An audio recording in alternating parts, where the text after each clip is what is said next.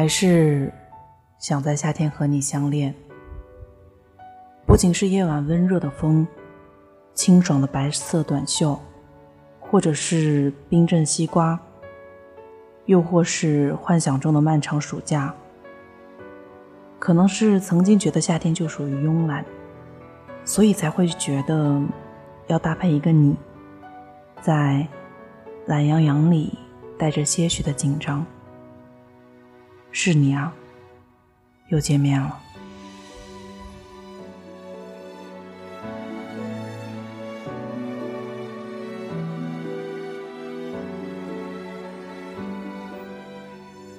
你好，听故事的人，这里是荔枝 FM 四八二三一六，我是主播陆离。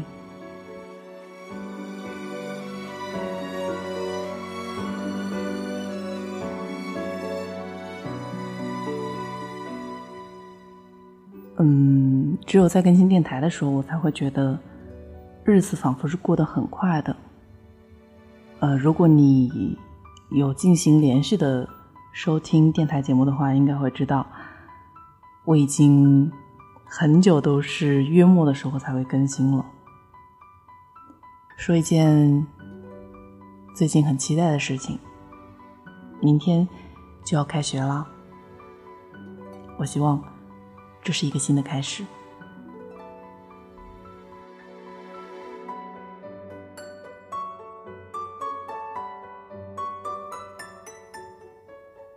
今天我们要来分享的是《我回来了，我所永别的世界》，作者一颗奶豆。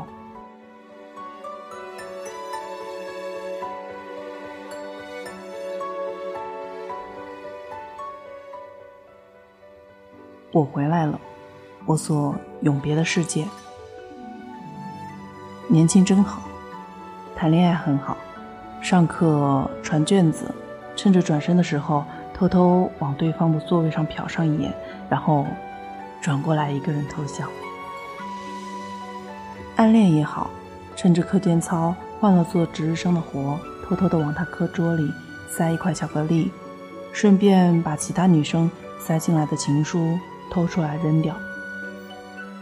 失恋了也好，痛痛快快的哭鼻子，然后买一大堆膨化食品和可乐塞进书包里，大半夜边吃边哭。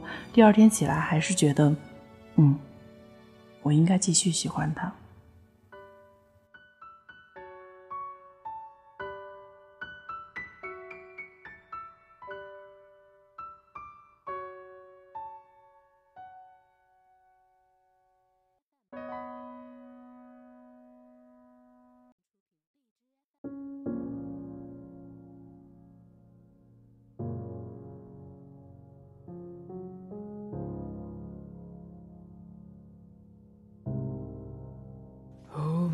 水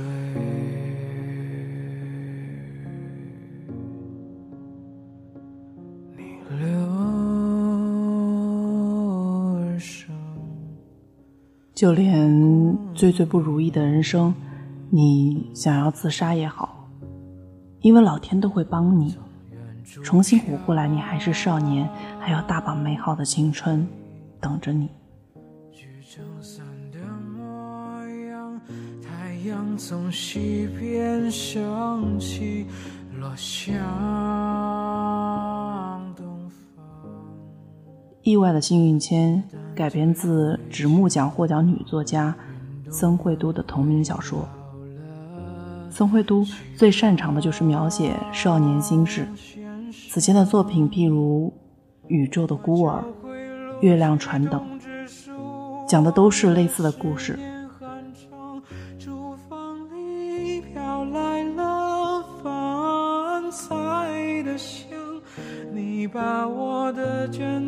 签好，签好了名字，关掉电视机。全世界都不理解我，是每个青春期少年的生活主题。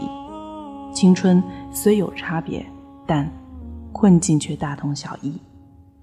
你还在，你还在，关掉电视。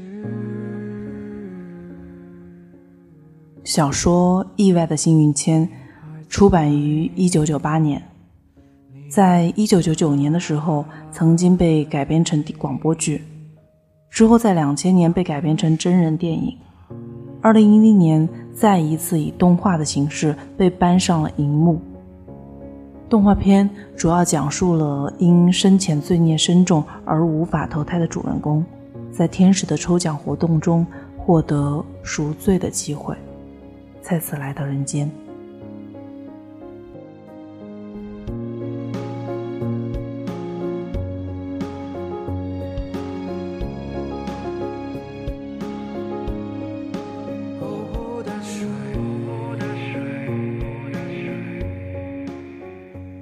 听起来很中二，对吧？有种重生魂穿网文即视感。但实际上，这部电影从开篇第一帧画面开始就很压抑。游魂飘荡，没有归宿，行尸走肉一般的机械化的移动，面无表情，让你觉得你仿佛是打开了一个恐怖片。所幸，主线的剧情很快浮出水面，男主。抽中了幸运签，被允许回到人间。第一反应是一定要去吗？我其实无所谓的，不想再活一次了。但一个叫普拉的天使执意劝说，说这是必经的修行，必须要在类似寄宿家庭的地方赎罪，才可以转世投胎。于是男主魂穿到了小林真身上。在父亲、母亲、哥哥、医生和护士的簇拥下醒过来了。我来告诉他，这个小林真的少年是自杀身亡的。至于为什么会自杀，以及他要怎么赎罪，这些答案就要由他自己去寻找了。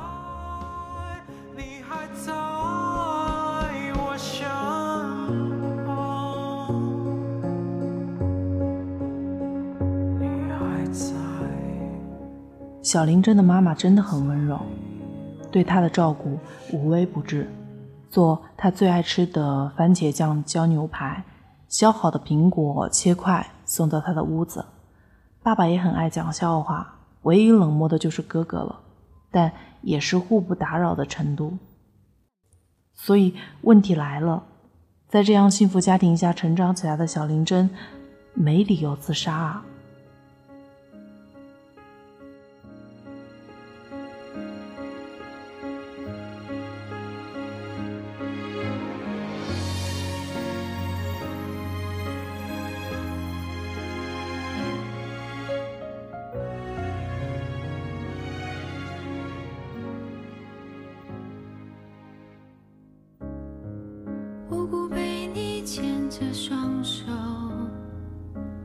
陌生的问候，独自看你演奏，感觉熟悉我的笑容，灵魂在追从，梦见谁相拥，我承受那些已注定的结果。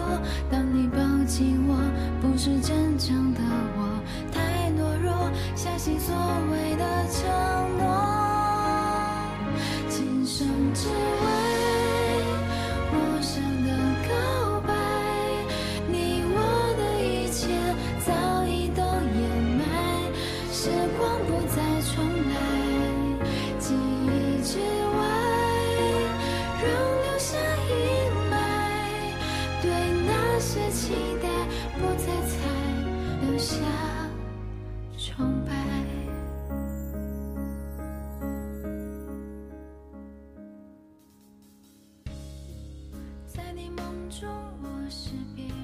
问题很快就有了答案。忙碌却平庸的爸爸，每天起早贪黑，仍然得不到重用，对家人也漠不关心。温柔体贴的妈妈。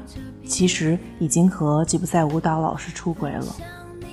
性格古板严肃的小哥哥小林满，瞧不起学习差的小林真，吃饭的时候也不和他说话，正眼都瞧不上他一眼。这是家庭原因，性格内向自闭，在学校里被同学排挤欺负，只有在画室才感觉舒服。没有朋友，唯一喜欢的女神，背地里为了钱去做援交，这是社会原因。我上辈子一定做了很多坏事吧？要不然为什么把我安排在这样一个寄宿家庭修行？男主角问自己。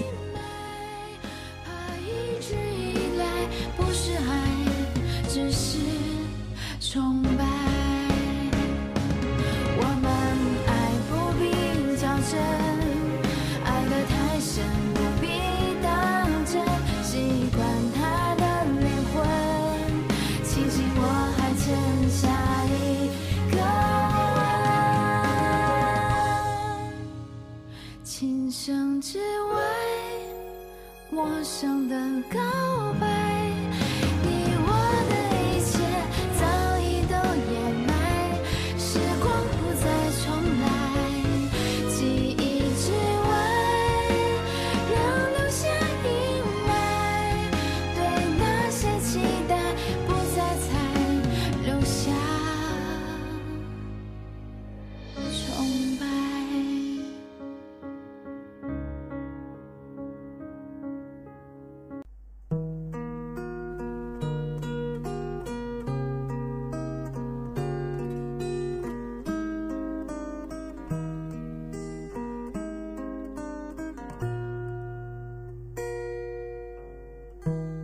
这一路有很多彷徨。妈妈出轨吗？无所谓了，反正就是一个我不认识的大婶。面对普拉的询问，他这样安慰自己，但出自少年纯真的善恶对错，让他本能的对母亲产生厌恶。他反叛，随意践踏家人对他的关心，因为害怕自己的世界观被动摇。家人不是完美的，这是影片传达的一个重要信息，或者说每个人都是不完美的。但在这样的不完美下，并不影响你被真心对待。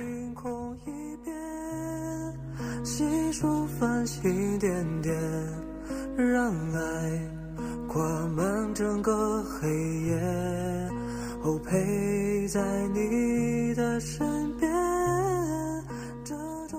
小林真的爸爸会带儿子去山水间钓鱼，哪怕真的就只是在一旁画素描，也会觉得开心。小林真的妈妈即使被儿子那样发脾气大吼一通，还是会给他买防寒的衣服，会精心准备饭菜，哪怕他一口也不吃。小林真的哥哥在林真失踪的第一时间找到他，发现他被小混混殴打了，晕倒在地。背起他，就焦急地跑去医院。为了家里能供弟弟去他想去的艺术高中，主动提出停学一年考医学部。爱是有瑕疵的，因为真心不完满；但爱是温暖的，因为发自内心。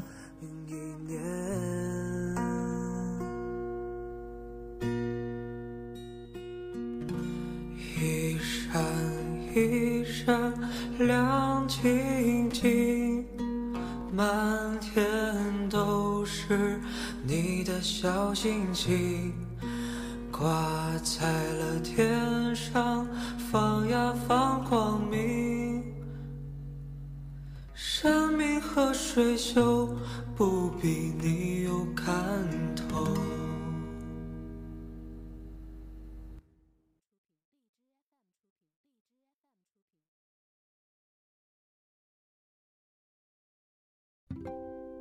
好了，我们就走到这里。我摇着头，不敢哭出声音。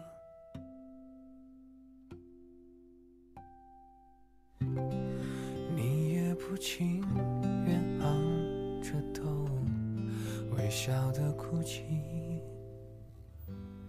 片子的主题正如本片的英文译名一样，colorful。重生只是故事的影子，讲述的也不只是一个人的少年心事，虽然避开了庞大的生死话题，但各种颜色的隐喻贯穿了全篇。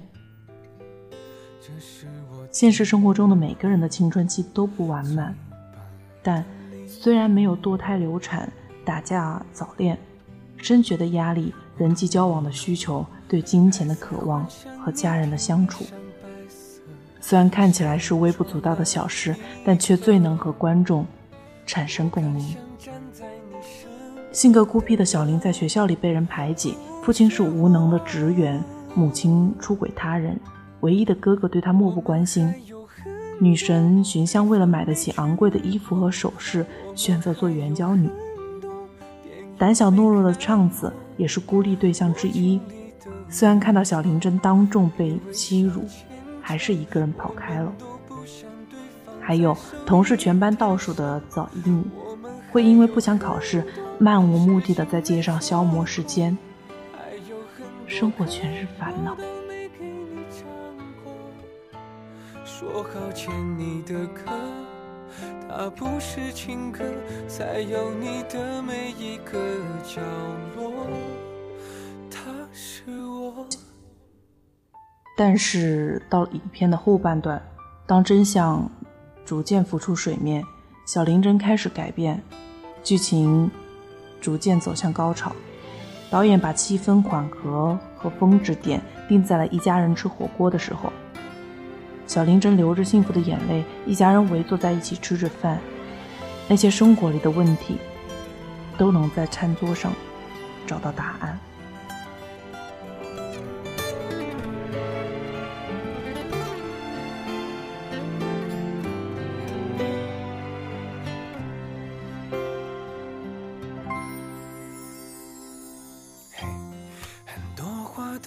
想对你说。爱恨都哽咽在喉咙，不管有多爱你，我选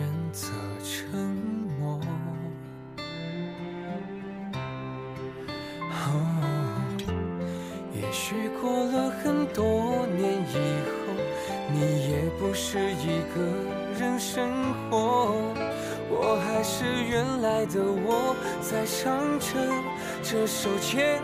你的歌，我们还有很多地方没去过，我们还有很多电影没看过。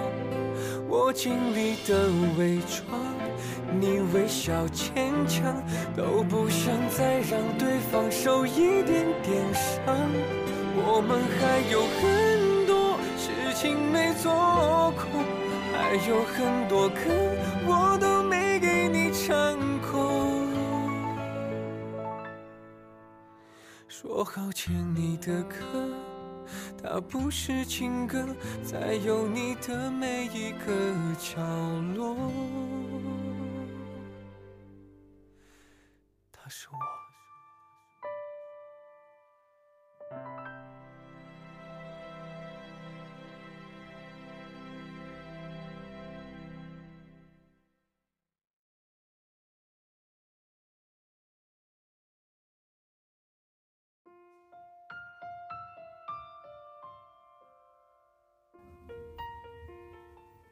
第二个强大的推动点是朋友。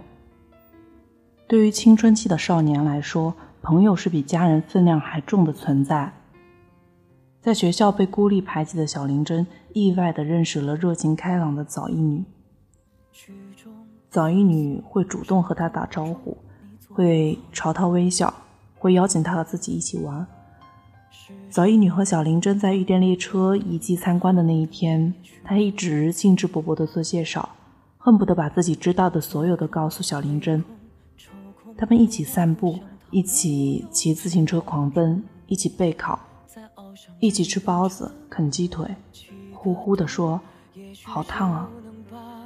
虽有珠玉，不如黄金；虽有神仙，不及少年。当然。故事的主题不在于回忆青春，影片的核心观点简单治愈。每个人都是普通的，有奇怪的想法也是再平常不过了。人不只有一种颜色，有很多种颜色。美丽的颜色肮脏的颜色，这没有任何问题。妄图感情因为曲折变得深刻，不如都住口别说，继续等着，直到等完了天色，把彼此等成别人的。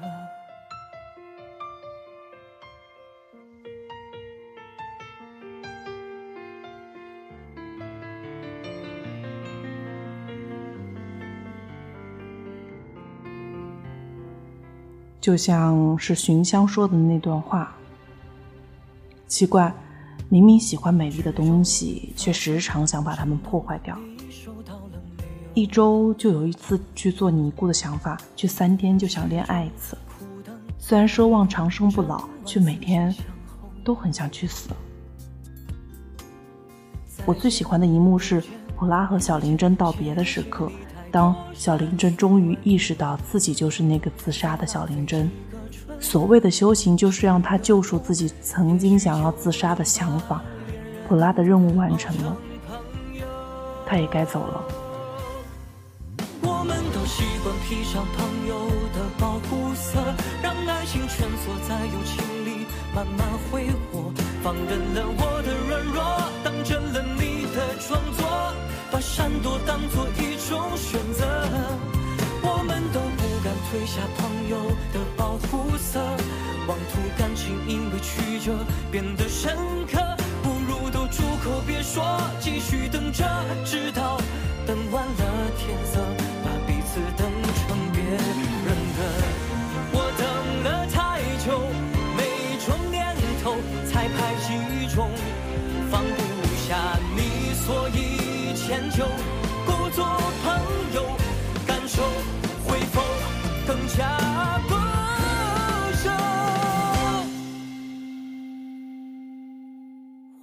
都习惯披上朋友的保护色，让爱情蜷缩在友情里慢慢挥霍，放任了我的软弱，当真了你的装作，把闪躲当作一种选择。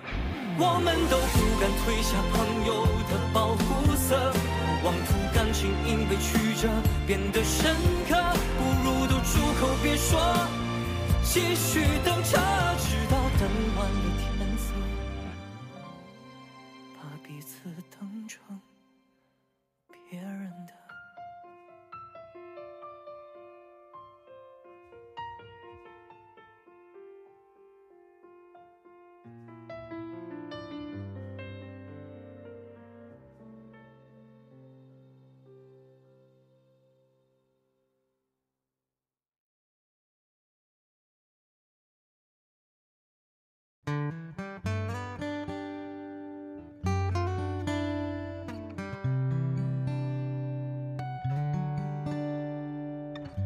幻想做个拯救世界的英雄，却经常在繁华都市迷路。天没亮的早点摊，坐着不想离开。看看对面公交站，它早已挤满。普拉走之前，小林真问他：“他是不是天使？”普拉想了一下，说自己只是没有成功重生的灵，因为没有感知到自己的罪孽，幸好被上帝收留。做这种工作没有过去，也没有未来，果然很寂寞。普拉叹了一口气，有明天真好啊。有明天就可以等待，可以期待，也是一件幸福的事情。少年的时光还有很长很长，真好啊。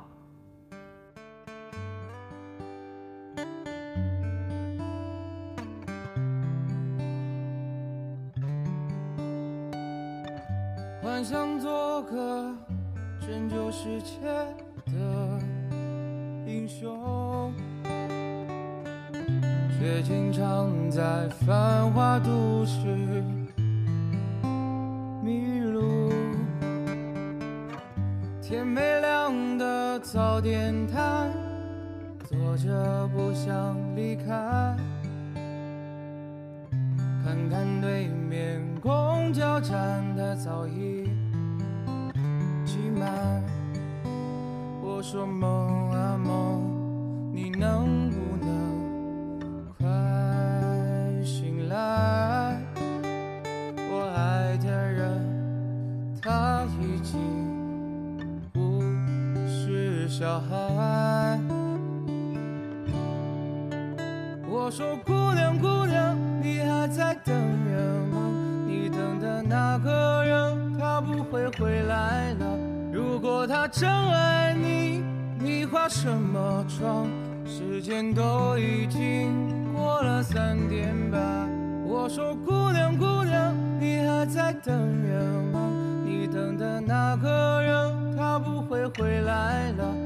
如果他真爱你你化什么妆把妆卸了？离开累了在这个下着雨的无锡我的姑娘。悲伤我回来。娶你了。